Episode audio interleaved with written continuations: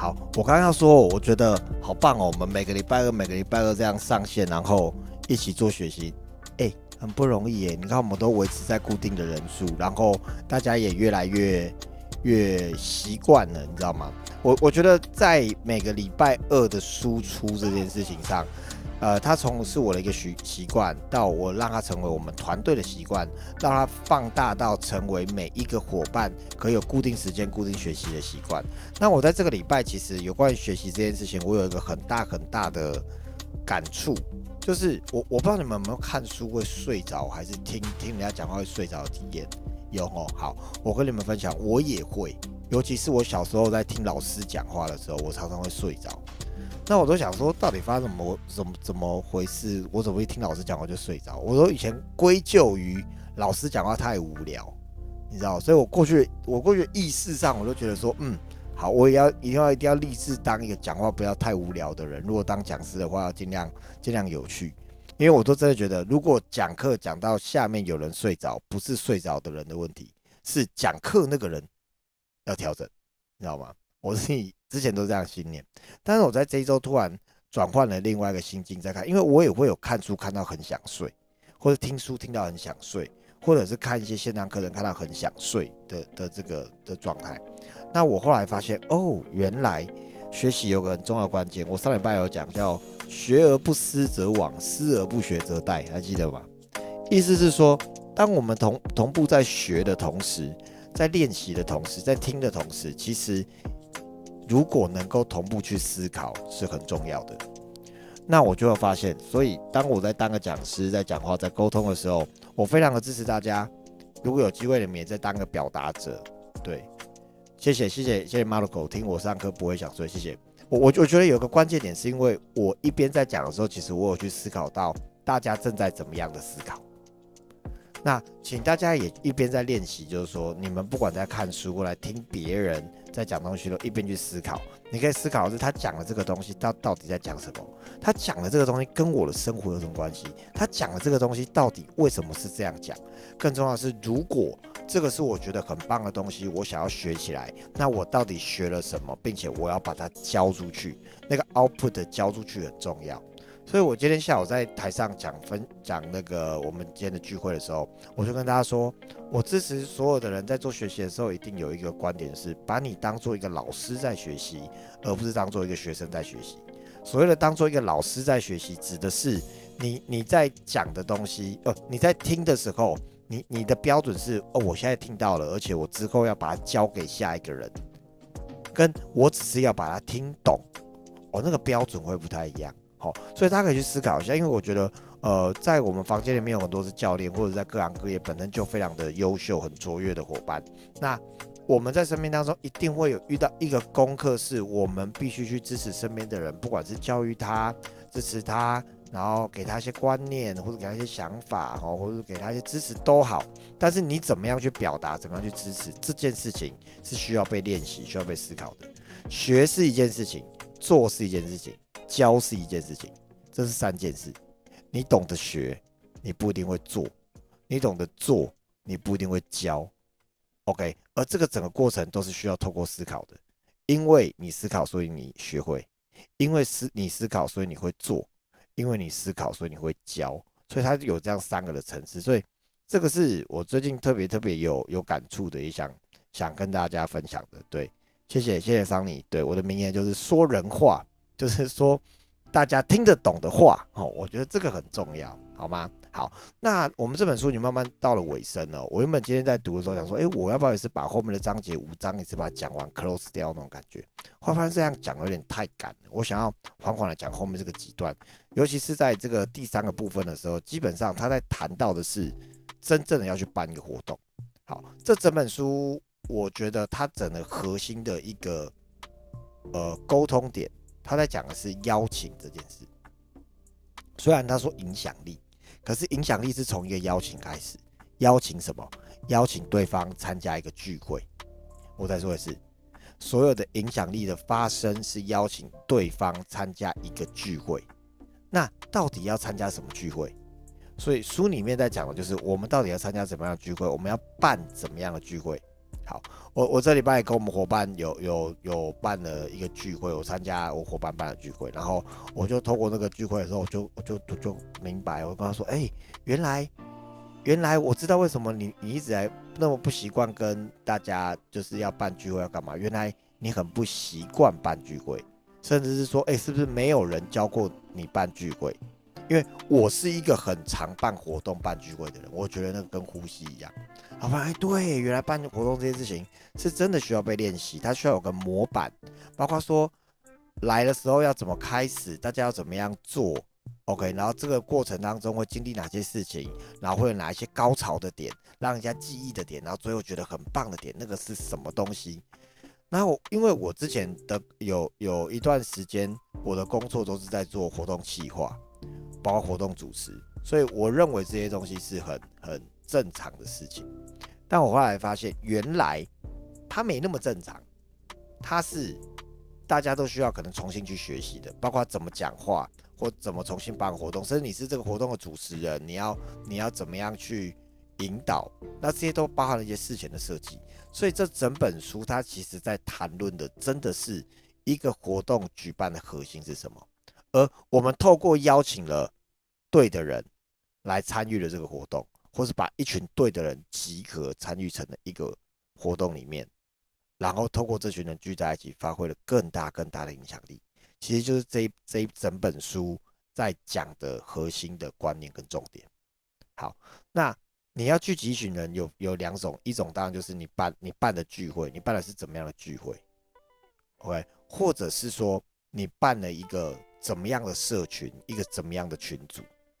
哦，所以大家去想哦，你们我呃在台湾大概在呃五六年前，甚至更早之前，有开始 BNI，OK，可能有伙伴你有参加过 BNI，OK，可能有伙伴你参加过青商会，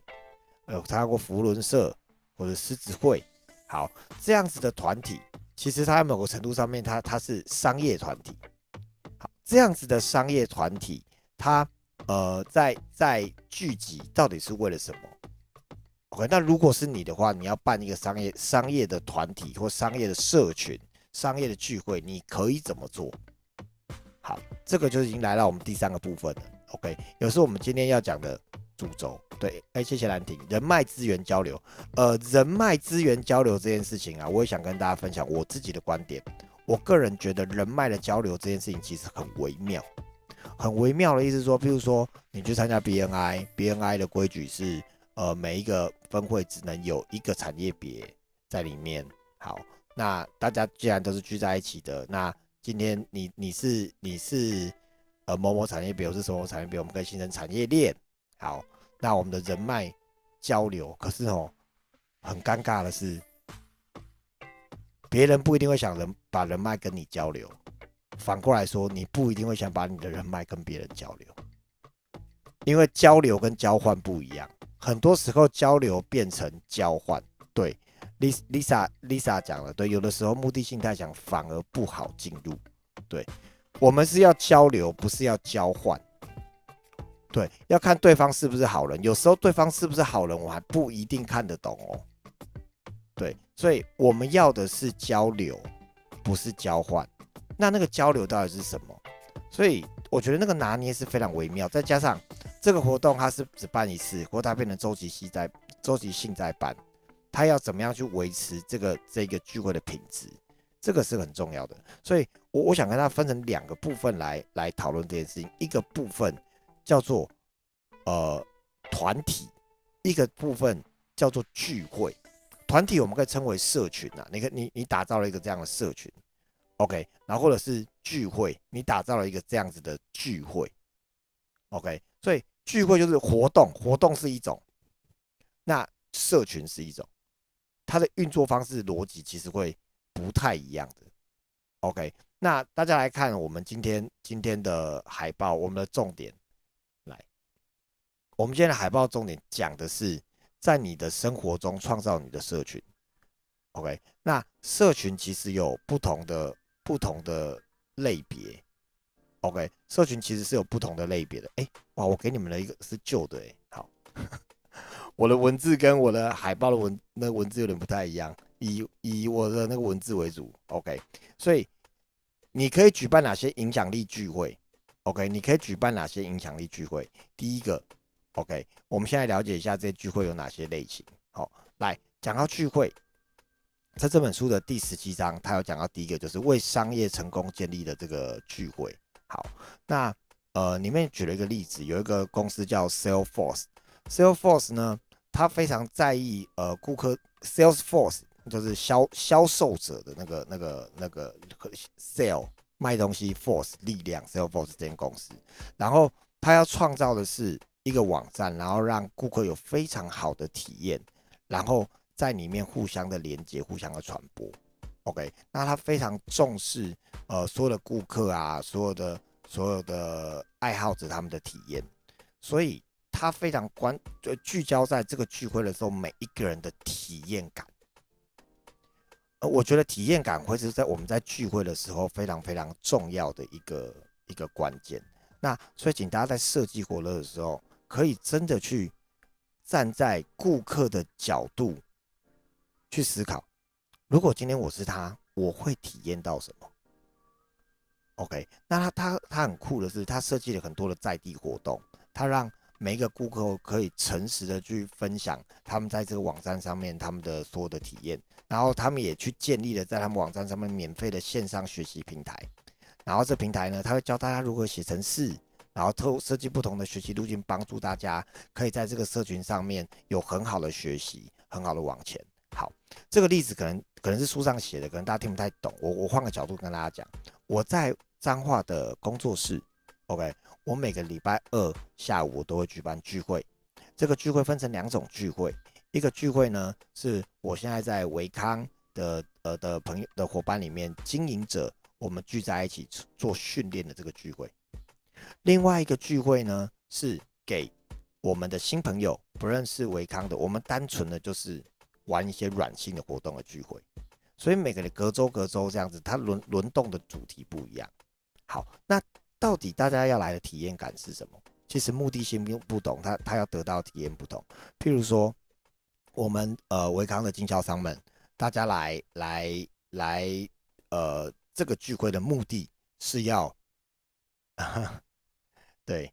，Lisa Lisa 马上说，Salesforce 是我们公司用的系统，他们真的常常全世界线上会议，我相信他们体验是非常非常棒的。当然我自己没有用过这个系统啊。OK，好，那我我我就回到我们的聚会上来讲，那个体验感，经销商来他体验感是什么？很多人会觉得说他就是来学东西。我一开始也觉得，大家来的目标就是为了来学东西。可是你知道吗？如果只是为了来学东西的话，那可能大家一阵子以后会散掉的。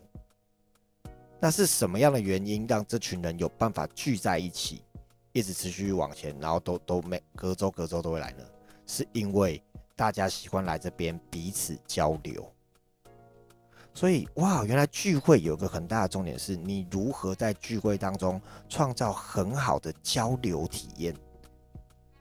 OK，像 Salesforce，它它会让呃这个这个所有的爱好者，OK，所有的顾客、开发者跟合作伙伴，他们会聚在一起，然后去去有有像这样子的体验。就像呃维康的伙伴，你们如果在总公司，你会遇到俊哥，你会遇到其他的一些大学长。OK，一些学姐甚至遇到萍姐，OK，你们可以有很直接的这样子的交流的那个感觉，是会让我们喜欢的。可是如果每次就是去就是一直听课听课听课再听课，其实是会闷会无聊，而且那个也不是一个重点。所以我刚我我读完这章以后，我就特别感谢大家，我觉得你们好厉害哦，你知道吗？现在我们在这个线上的房间里面，你们没有任何人可以打开麦克风，你们只能听我讲话，所以代表你们真的都是来学习的。因为在这里没有交流，你知道吗？但是你们就是真的，哎，真的很认真学习。OK，当然我们这是一种一种形式模式，所以我也在思考的是，那我如何把这个东西导入到我们这个线上的这个学习里面，让家让大家都可以有这种交流的这种这种体验。因为有交流，其实那个是对人来说很很很重要的一个部分。好，OK，所以真正。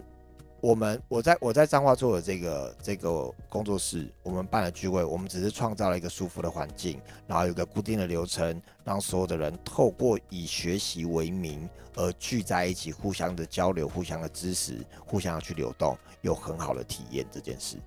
好，所以你不管让办任何的活动，你一定要去思考到那个体验是什么。OK，好，那。到底你要怎么样建立一个商务社群呢？一个建立一个聚会呢？好，或者是说你要建立建立一个团体呢？首先，第一件事情一定是你到底要跟谁建立关系？你的目标对象是谁？其实很重要的，请大家不要随随便便办一个聚会，然后就什么人都乱枪打鸟都去约，没有，你要很明确的目标。好，就像我我我这个礼拜去台北，我去参观了邦尼的。这个儿童儿童剧场的教室，我给他音乐教室。那他的目标就是非常明确啊，零岁到十岁的孩子跟孩子家长。好，所以他他的他的目标受众很明确，想要跟这群人建立关系。那接下来要思考下一个问题就是，那他打算一次跟多少人建立关系？好，那我就看了他的场地，他的场地就呃可能可以容纳大概呃二二十组的家长，OK，大概是四十个人左右。然后他就是以这样的规格，哦，然后他一个礼拜可以的办在呃五五到六场的表演，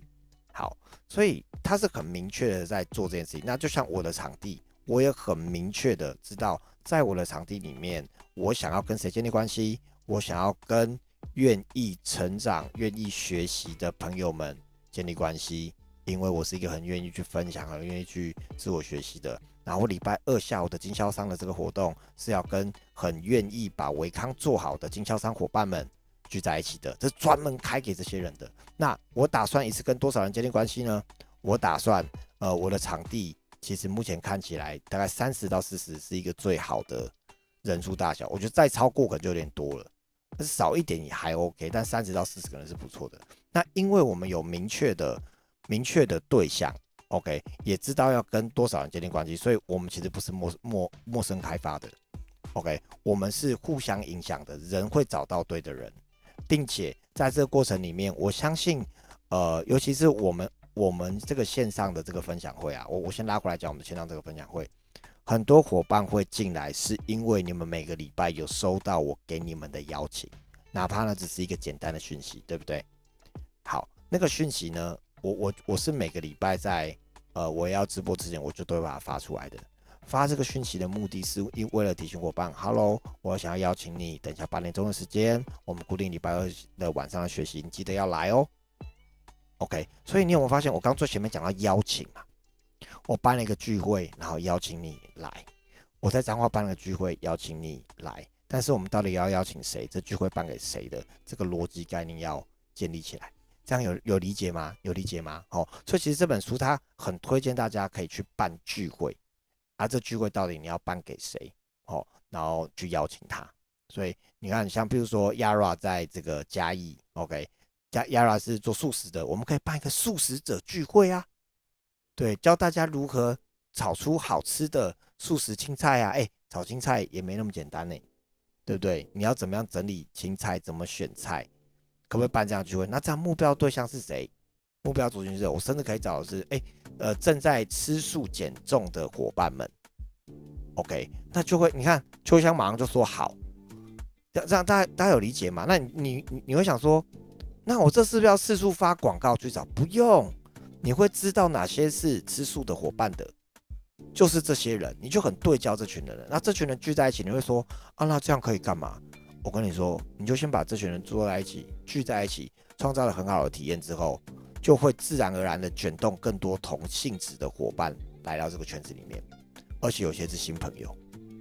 是因为这样子而打造起来的。我最近，我最近因为早餐有一天吃了节瓜，我好朋友密我跟我说，哎，我我有个朋友在南头种节瓜，种的很好吃，你要不要买？我就说好，然后我就跟他联联络，他说。节瓜最少要订五公斤，我就说好，那一个人吃不完五公斤，所以我就在群组上面邀约大家，有没有邀请？邀请大家那个有没有人要吃节瓜？结果我们就一定订了五十公斤的节瓜，对，隔天又加订了十公斤，对，然后花莲那边又订了十六公斤，对，然后这一次节瓜马上就吃完了。我今天订十公斤的节瓜到工作室，大家就马上就吃完了，这件事情太妙了。然后我就跟阿紫说，哎，我们接下来就是都来订十公斤的节瓜。那为什么？我说，因为我们已经有固定的朋友跟我们一起订节瓜了。接下来我们要找喜欢吃节瓜的地方妈妈们一起来订节瓜。对，量不用大，我们也没有搞大团购，但是透过这个方式，我们可不可以卷到很多新的人进来？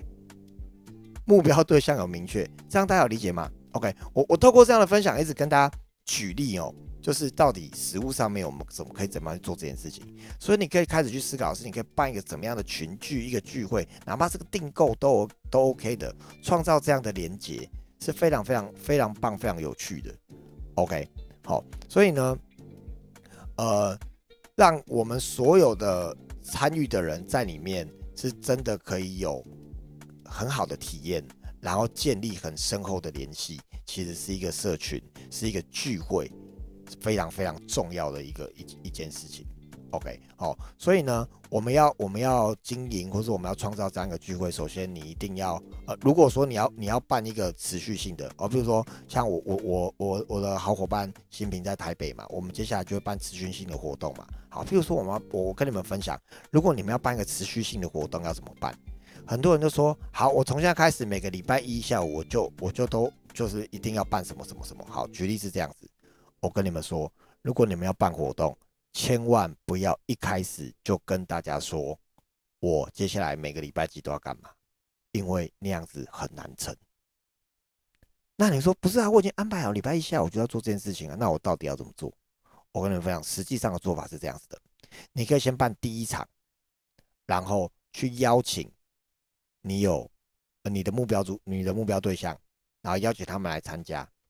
邀请他们固定以后。在这场结束以后，再来下个礼拜一再那再办第二场，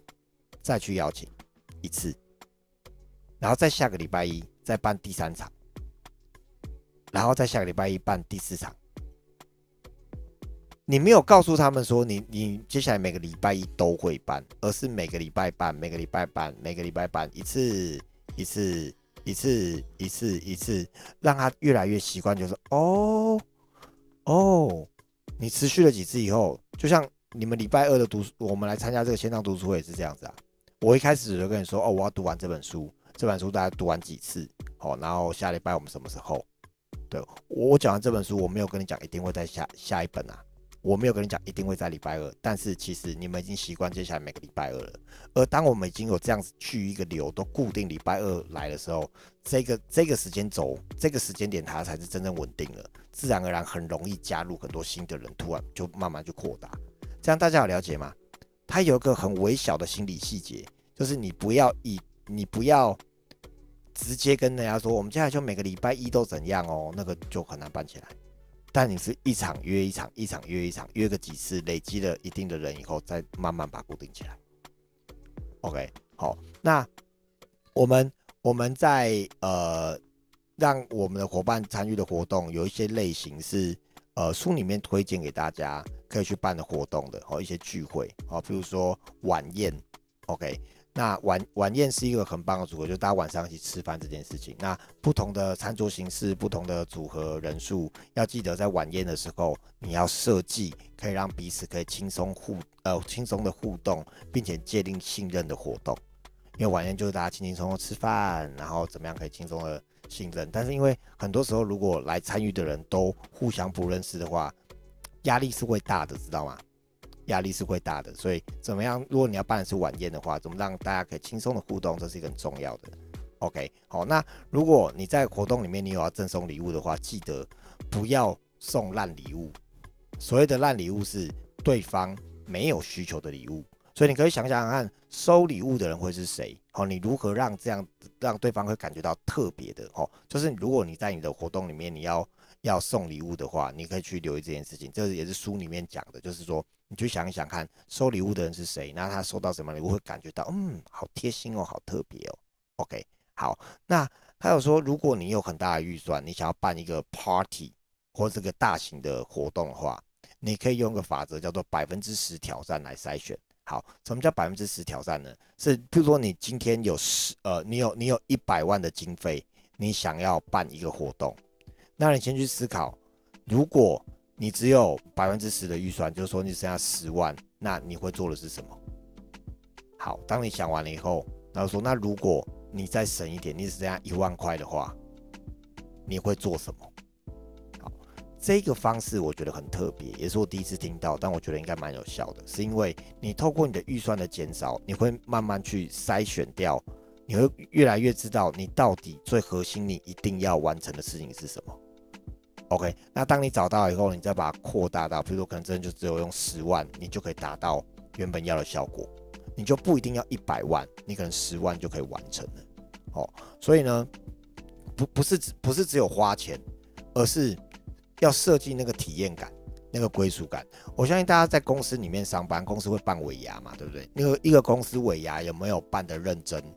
你们一定感受得到。有的公司只是花钱，反正就让你去走一圈。住个饭店，然后参加个活动，但是你会知道设计没有用心哦，所以这种这种活动其实是是很重要的。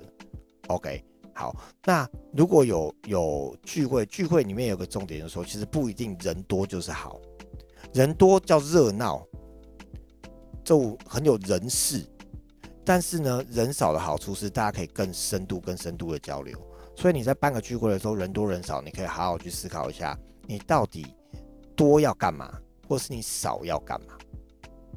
？OK，好，那你如果今天有邀办的活动是你特别有邀请网红啊，邀请名人啊来办见面会来代言的话，你也要特别去留意，名人其实是一把双面刃，是因为名人会带来人潮，网红会带来人潮，但是网红也有可能会模糊焦点。所以如果今天你在办的活动，譬如你办的是一个兼职的活动，或是一个怎么样，你邀请一个网红来参加。举例，OK，那你要思考的是这个网红跟你要传达的价值有什么连接点，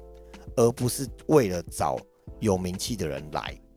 ，OK，这个这个听起来非常基本、非常简单，但是我真的知道有很多人可能没有办过活动，不太理解，OK，所以非常推荐大家，如果你的活动你固定会找一些网红啊或者有名的人来的话，你不一定要找很大咖的人，但是你可以找那些很有才华、可能名气没有很大的人。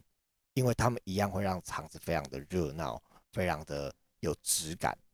，OK，然后因而且因为人们对他不太认识，所以他的印象会更深刻。然后可以换一换，比如说这次是音乐家，下次可以是调酒师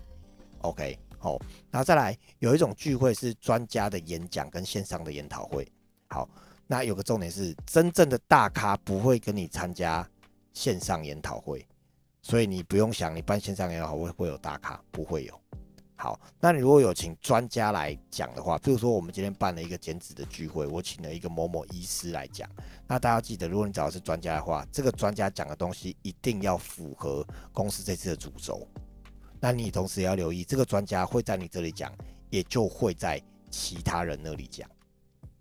OK，好，所以怎么样让彼此都能加分，是我们在办理活动前先去设计、先去思考的。哦，那。在呃，我我我我最终我最后，哎呦八点半了，好，我最后分享几个在书里面举出来的，他们办了一些很酷的活动的例子，譬如说有一间这个呃净水器的创办的公司哦，净净水器，好，他们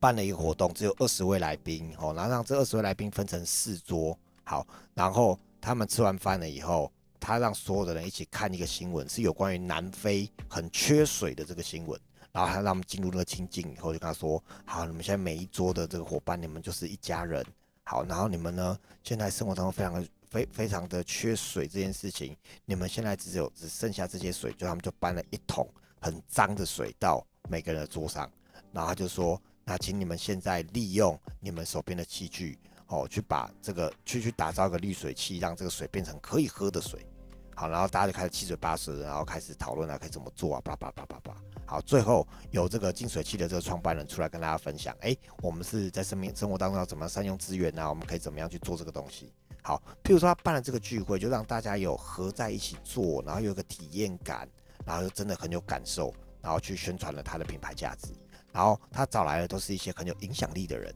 那这些人自然而然就去帮他去扩展谈这件事情。好，比如说有一个这样的活动，再来，哇，再来这个我觉得超酷的。有有人办了一个活动，叫“搞砸之夜”，搞砸了，就是他邀请大家来，然后每个人要做一份 PPT，然后一次就是三四个人上台分享自己在生命当中搞砸了什么事，很糗的事，然后或者觉得哦超蠢的事情，邀请大家可以上台去分享他们的故事，然后并且会有个互相问答的时间，然后让大家互相去交际的时间。你知道，我觉得这个好酷哦，我也好想办一下这个哦，因为这个会充分的让人可以连接在一起，因为大家有一个机会可以去展示自己的脆弱。那因为大家都要讲自己脆弱的事情，所以会突然就变成脆弱好朋友，你知道吗？